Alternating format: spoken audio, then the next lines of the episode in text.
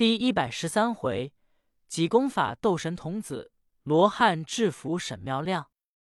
话说神童子秦道练正往前追赶和尚，由村里出来二十多人，揪住老道就打。老道也不知所因何故。书中交代，济公跑到这个村里，有一个茶馆子，喝茶的人不少。和尚来到这里，说：“众位快救我！”大众说：“怎么？”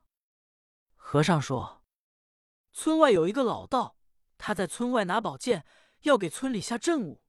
他说叫这村里都生病，非他治不好。他好恶化三千银子。我一劝他，他恼了。他道我坏他的事，拿宝剑要杀我。”大众一听说，这还了得！咱们把老道拿住活埋了。众人这才跑出村来，一瞧国有一个老道，手拿宝剑，两眼发直。大众过来，揪住就打。朱道元直嚷：“众位为什么打我？”众人说：“你来下阵务，要害我们村里人，不打你等什么？”老道说：“谁说的？”众人说：“和尚说的。”老道说。好，我跟和尚有仇，众位别听他的话。我是铁牛岭碧修县的，我叫神童子朱道律，我正要找和尚，他在哪里？咱们对对。大众一同来到茶铺，一瞧和尚没了。众人说：“和尚哪去了？”内中有人说：“和尚到隔壁给田二爷瞧风病去了。”老道一听。恨不得把和尚拿住，干刀万剐，方出胸中之气，赶紧来到田宅门首，喊叫：“祭奠僧快出来！山人跟你一死相拼！”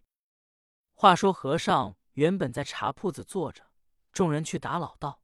和尚说：“我和尚指着瞧病为生，无论什么风症，我专能治。房边就过来一个人，说：‘大师傅，我们田二爷疯了。’”不是一天见人就打，现在在后面空房锁着，你能治吗？和尚说：“我一治就好。”这人说：“既然如是，你跟我来。”带着和尚来到院内，和尚说：“疯子在哪里？”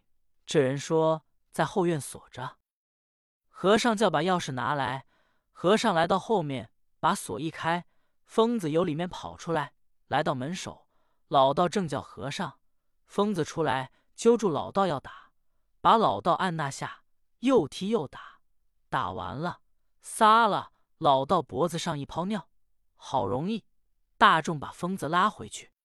和尚说：“我这里有一块药，回头给他吃了就好。”和尚拿了点东西，由院中出来，只见大众正劝老道回去罢，他是个疯子，这有什么法？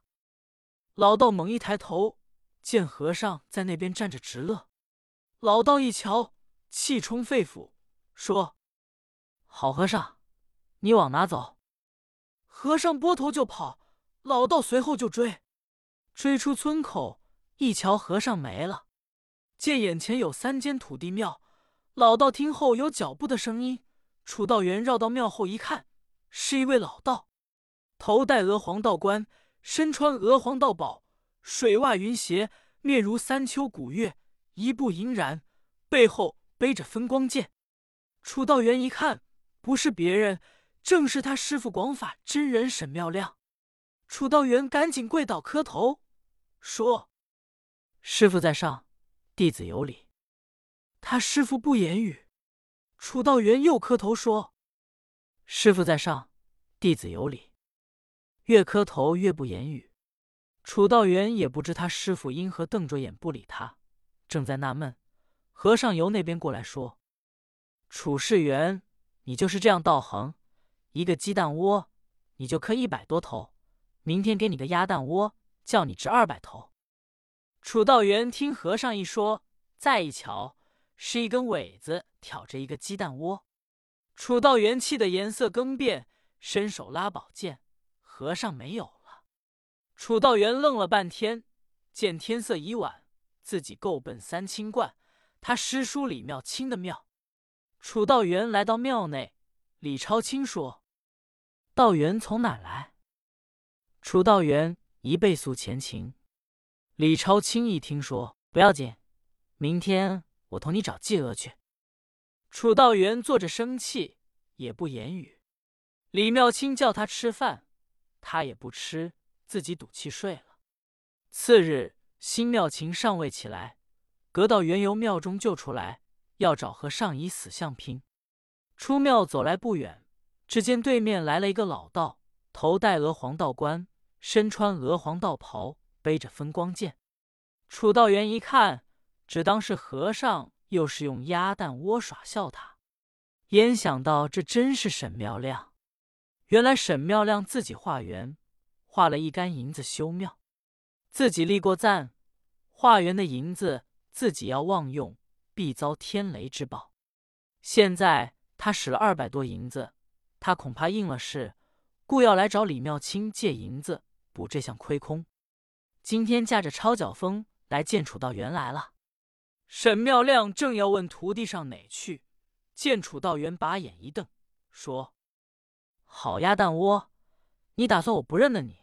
沈妙亮一瞧，说：“楚道元不是疯了吗？”楚道元拉出宝剑就砍。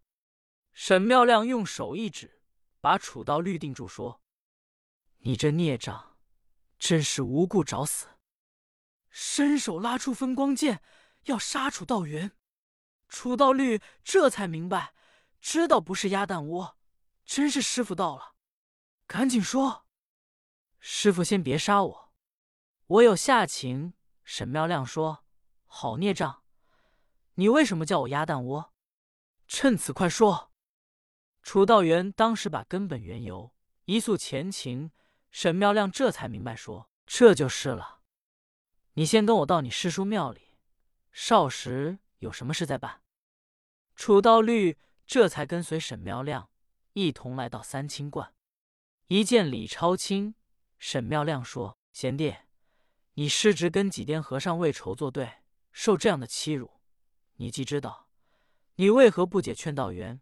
知之不闻。”李妙清说：“昨天他住在我这里，我今天早晨设起来，他就走了，没等我劝他，这也怨不上我来。”正说话间，就听外面喊嚷：“沈妙亮，李妙清，快出来！”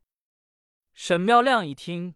只当是几颠和尚来了，一同来到外面，一看见庙门首站定一人，头挽牛心发髻，身穿蓝布裤袄。沈妙亮刚要问找谁，这人把眼一瞪，用手一指，说：“好胆大，沈妙亮，你化缘修庙，你对天发誓，不使这里的银子，金胆敢用二百余两。”吴神特意请雷来击你。沈妙亮一想，我的事别无二人知晓。